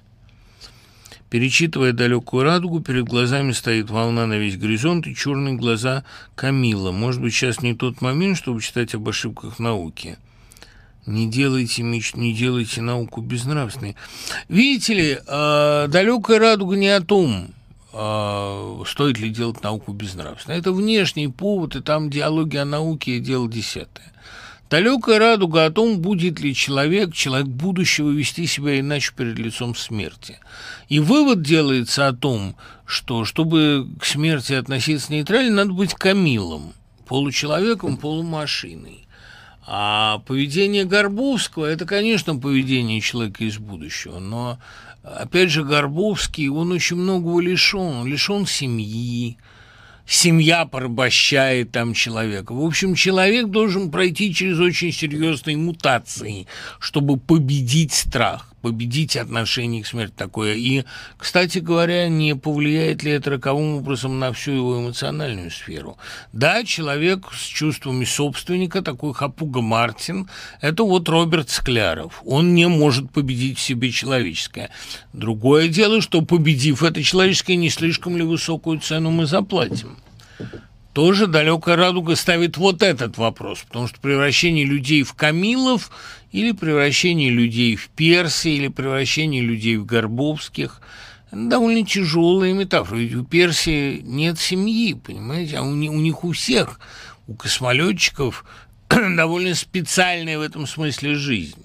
Тойва Глумов с Асей не может ужиться именно потому, что он не совсем человек. Милый это и мир твой милый, но жить в этом милом мире как же возможно? Это э, большая проблема. Расчеловечивание – серьезная проблема для э, Стругацких. И у них нет ответа однозначно. Никогда не слышал о вашем отношении к Леониду Федорову. Самое восторженное. В особенности, конечно, к музыке для Дау. Это просто что-то сверхчеловеческое, эти увертюры. Ну и вообще Федоров потрясающий человек и выдающийся музыкант. Просто столько пошляков им восхищается, что трудно как-то в этот хор вплетаясь сохранить свое эго. Ну, ничего не поделаешь. Как вы относитесь к прозе БГ, в частности, к книге Ивана Данила? Что бы ни делал БГ, рисует ли он картины, а, ведет ли программу или поет песни, на всем лежит отпечаток его фантастической личности. Это лишнее доказательство того, что личность – это детонатор, без которого никакая взрывчатка просто не взорвется. Какой бы ни был талант, личность совершенно необходима. И Иван, и Данила, и стихи, и басни, там одна лиса жила в душе в дупле березы, пришел медведь и начал ей глядеть, потом ударили морозы, все это шедевр. А мне Шевчук как-то сказал, что не надо э, слишком уж себе творить кумира э, ни из кого, в частности, из БГ. И я его понимаю, что не надо бы, но, видите, вот в моей жизни было несколько, очень немного людей, в присутствии которых я ощущал священный трепет, понимая, что это не совсем люди. Когда пела при мне Матвеева, у меня было вот то, о чем пишет Эмили Диккенсон в письмах, как будто у меня откидывается крышка черепа, и прямо надо мной звездное небо. Это было невероятное что-то. Я же, вот понимаете, записывал ее песни. Я был у нее дома много раз. И всякий раз это был шок невероятный. А когда я разговаривал с Германом Алексеем Юрьевичем, у меня было ощущение э, сверхчеловечности какой-то. Он, он вообще был монстр. Мы вот с Ермольником сейчас на премьере фильма, где у него роль главная, вот это «Что знала Тихая Герда», довольно любопытная картина – и мы а, вспоминали «Трудно быть Богом», после которого для меня Ермольник перешел сразу а, в совершенно другой актерский разряд, куда-то рядом с Данира и с Пачино. И я, помнится, вот с ним это обсуждал Германа, и он, оба мы пришли к выводу, конечно, что в этом поведении очень много было рисовки, тщательно просчитанной, но за всей этой рисовкой ощущалось, конечно, что-то совершенно нечеловеческое, невероятное. Ну, просто Герман рядом с вами ходил, и вы понимали, что рядом с вами ходит полубог, хотя чудовище, может быть, монстр, да? Ну и вот э, ощущение от БГ у меня... Кстати, от Шевчука довольно часто тоже, в особенности от Шевчука на сцене. Но вот те лучи, которые просто я чувствую, исходят от БГ, это с первой встречи с ним, с первого интервью 89 -го года – ноль тусовки, у меня просто вот озноб счастья при виде его, что бы он ни делал, что бы он ни говорил. И мне могут какие-то его песни совершенно не то, что не нравятся, они могут меня не трогать. Но вот он пишет пять таких, а шестую он пишет э, серые следы. Вот э, на, на сером снегу сбитые из камней имена. Я столько лет был в долгу, мне забыли сказать, что долг заплачен сполна. Ну, вот это вот финал «Лошади белые» еще один раз. Кстати, я, поскольку была идея экранизировать Остромова, и я писал уже сценарий, я все равно когда-нибудь это сделаю, наверное, я выпросил у него для финала эту песенку, потому что для меня вот это какой ну, точно так же, как в свое время Дуня Смирнова рассказывала э, Авдотья Андреевна, что ее вдохновил на тон на интонацию фильма «История одного назначения», который я считаю высшим свершением, а, «Небо цвета дождя». Это тоже гениальная вещь совершенно.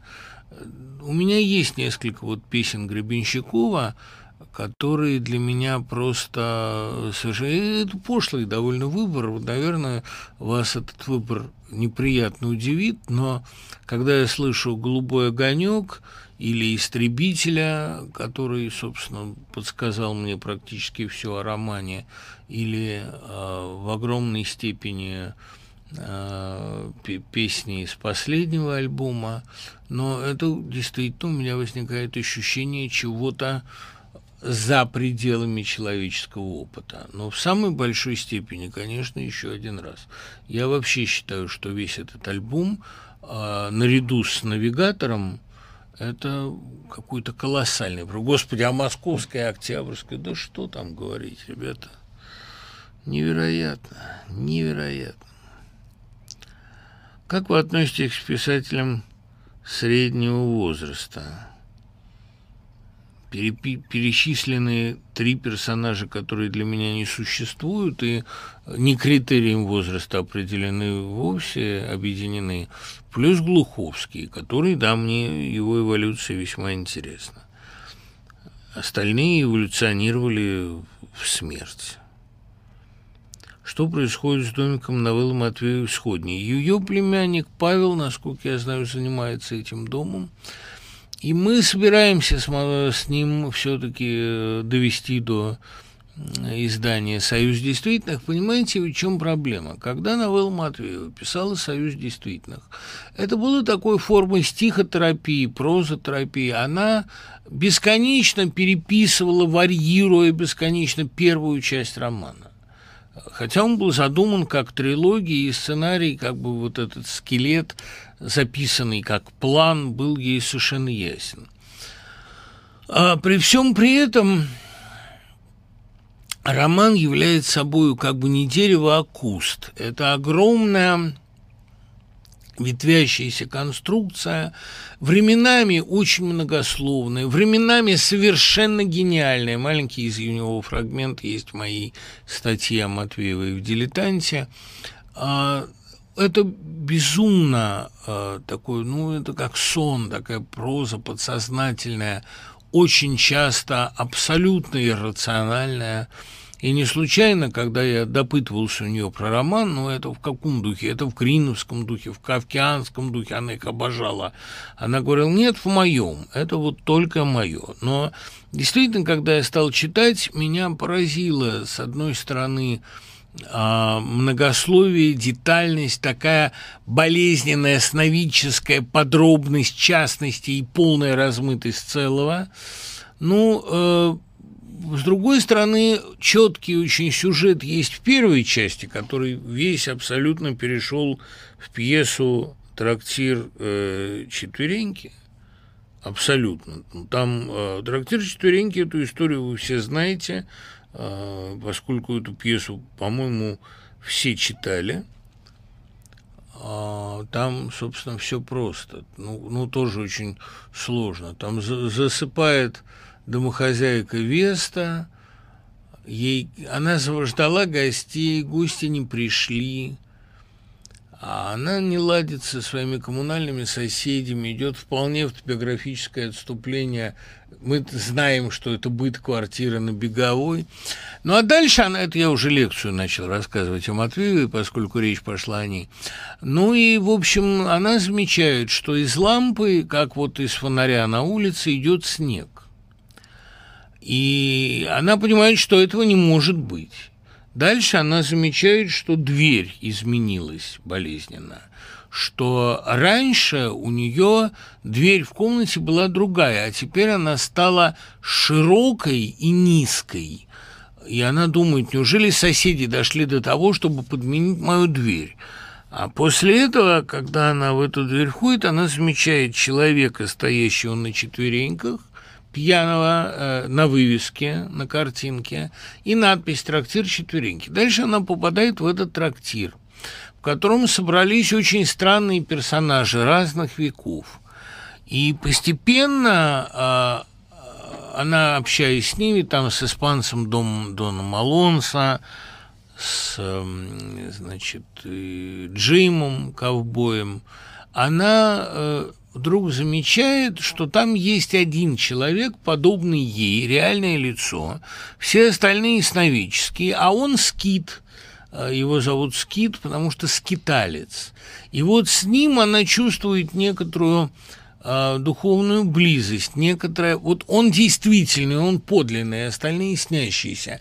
Ну и потом выясняется, что в этом трактире собраны утопленники, которые, пока они в трактире, они как бы находятся между жизнью и смертью, ну, как у Кавки охотник Грак. А если они выйдут, они умрут окончательно для какой-то новой жизни. Но они этого панически боятся. Именно поэтому нельзя открывать дверь. Но Веста открывает дверь, и тогда там же замечательно было сделано, пузыри воздуха а, вырываются из этого трактира, и в этот момент воздушные шары по ее замыслу должны были запускаться, и они все как бы умирают и освобождаются а скит и веста переходят в следующий сон. Это вот первая часть содержания трактира «Четвереньки». Там очень хорошо были придуманы некоторые тоже такие абсолютно сновидческие вещи. Матвеева была очень благодарным сновидцем. Она видела много снов, их записывала, есть целый дневник этих снов. Они невероятно увлекательные, невероятно интересные.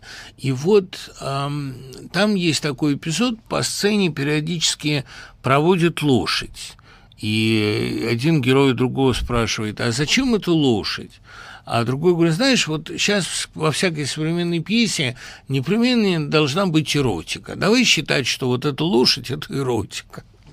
Там еще замечательные персонажи типа двоюродной сестры милосердия, тут такая мерзкая совершенно баба, которая сестрой милосердия является в больнице для душевнобольных и мучает их там. Невероятное богатство фантастических персонажей.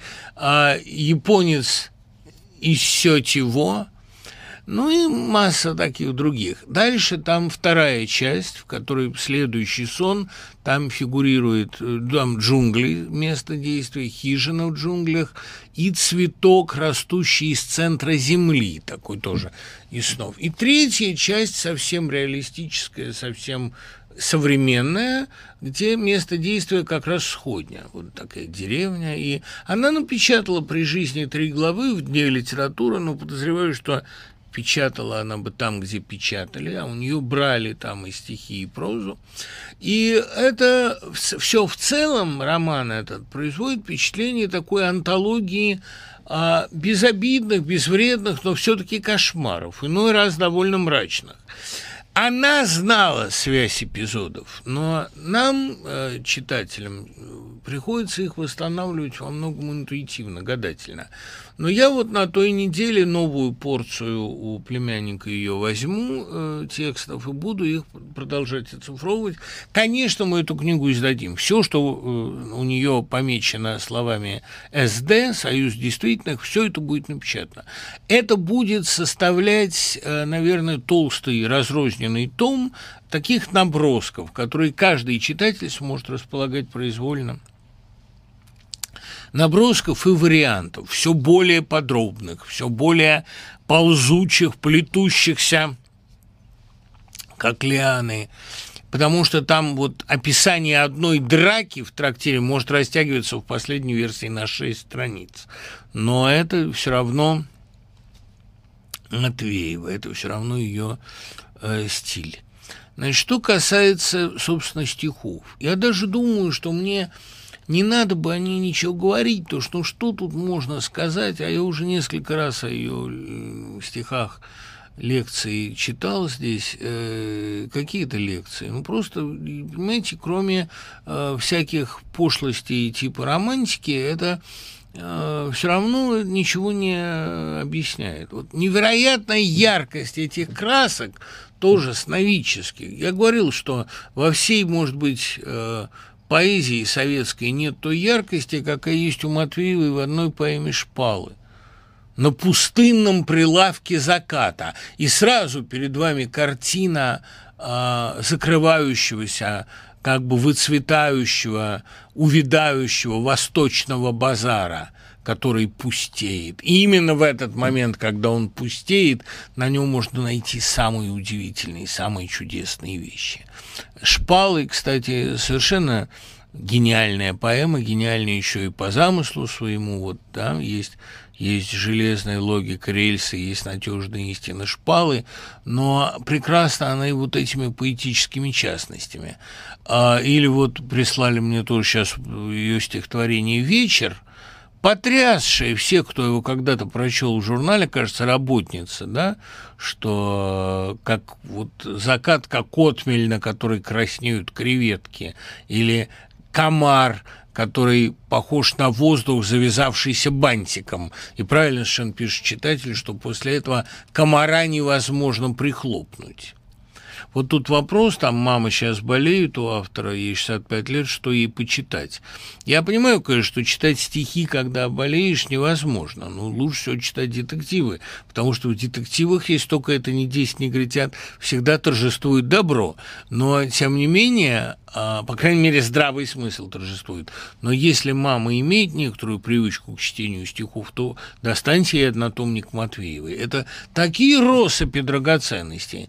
И, конечно, мне хочется Матвееву читать вслух всегда, потому что я помню, как я ночью, возвращаясь из командировки, по пустому городу шел, и просто чтобы как-то отогнать э, ночь, пел громко всякие ее, а я все ее песни знаю наизусть абсолютно, их порядка трехсот. И вот это, значит, кролик в Африке живет, усики подстрижены, барабан багряный бьет у порога хижина.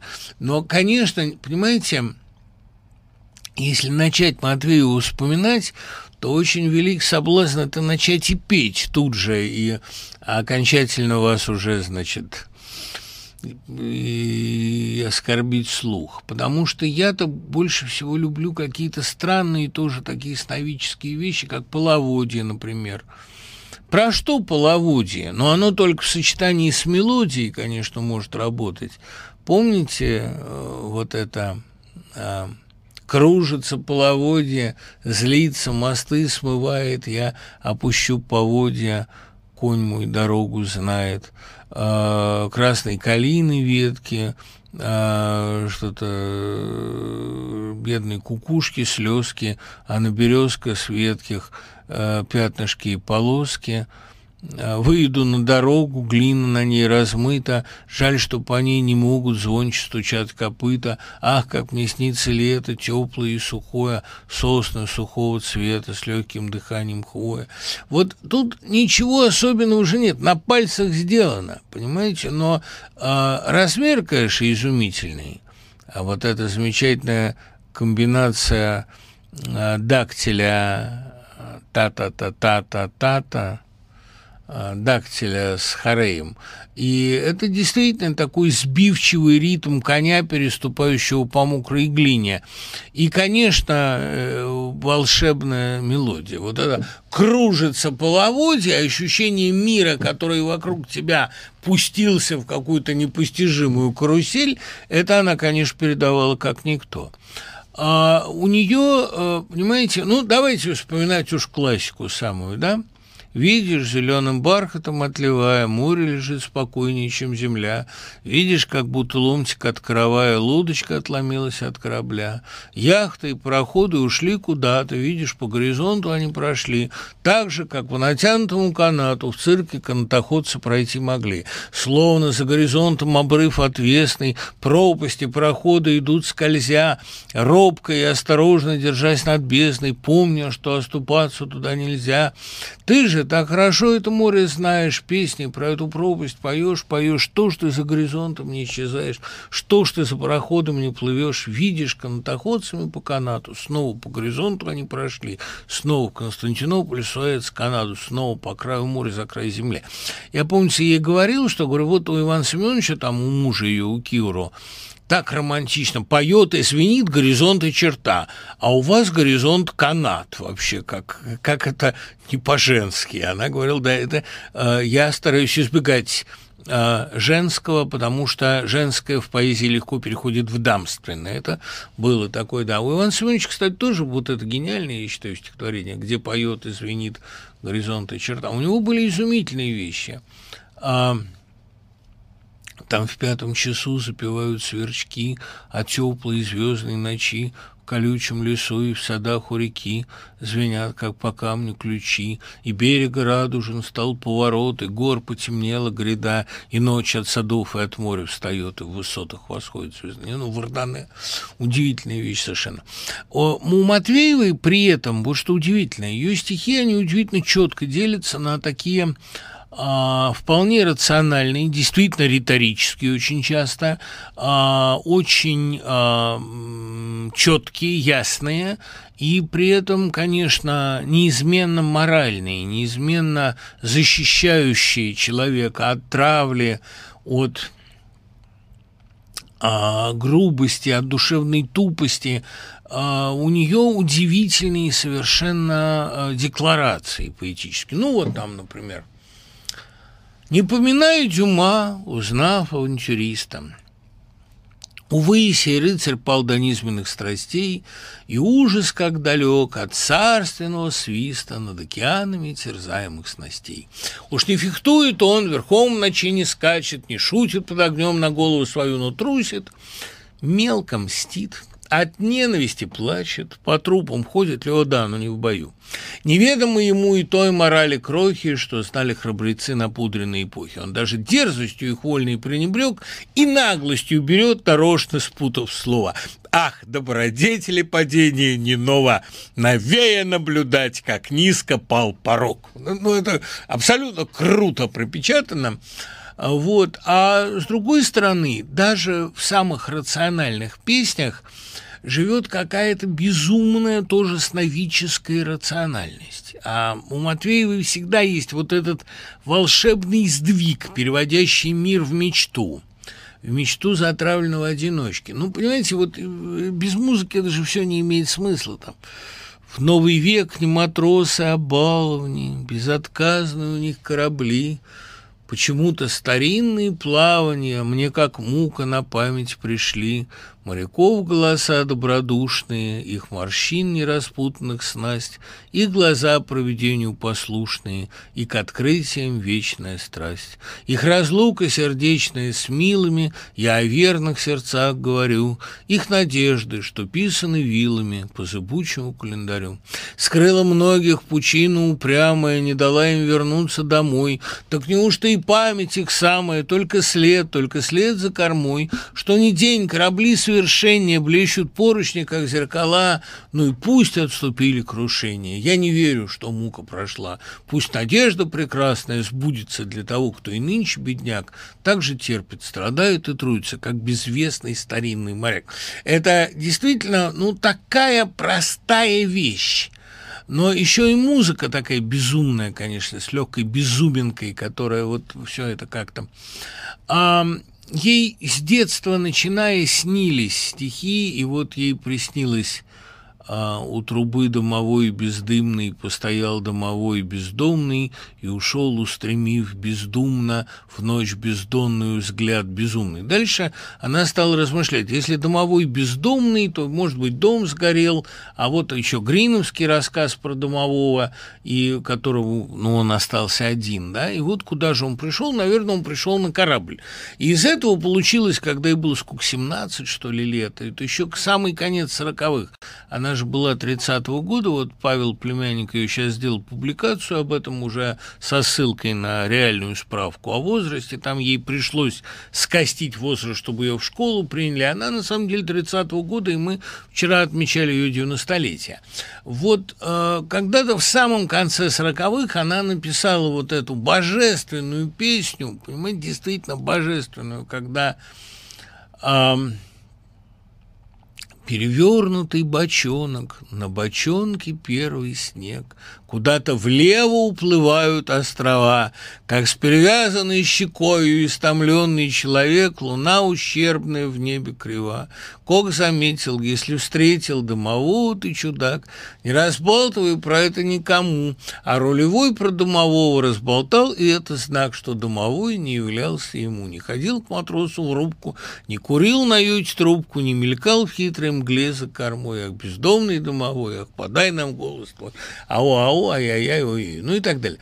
Вот, э, еще я безумно любил весь цикл песен к предсказанию Эгля, потому что это была пьеса, состоящая из песен, она была прекрасна, конечно, и по репликам, по диалогам, потому что а, именно оттуда была вот та мантра, которую мне Матвею все время перед армией дала, сказал, если у вас будет трудный момент, когда надо немедленно себя привести в состояние ярости, можете про себя повторять «вот те гадина, вот те гадюка, вот те загайдина, вот те заглюка». И до сих пор это для меня такое мантра очень важная.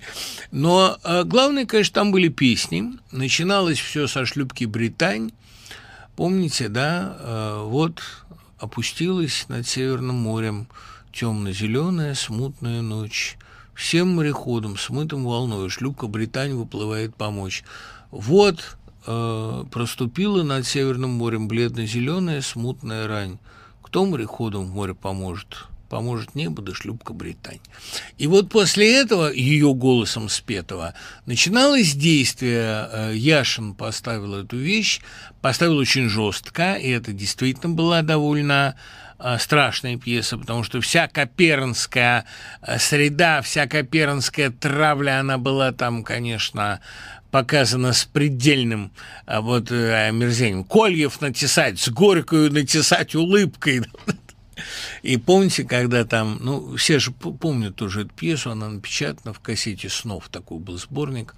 И вот когда она там, а, помните, угольщик рассказывает, как повернулась ко мне Ассоль и сказала, что ты, если бы они сделали добро, ведь это было бы, как если бы ястреб улыбнулся нам.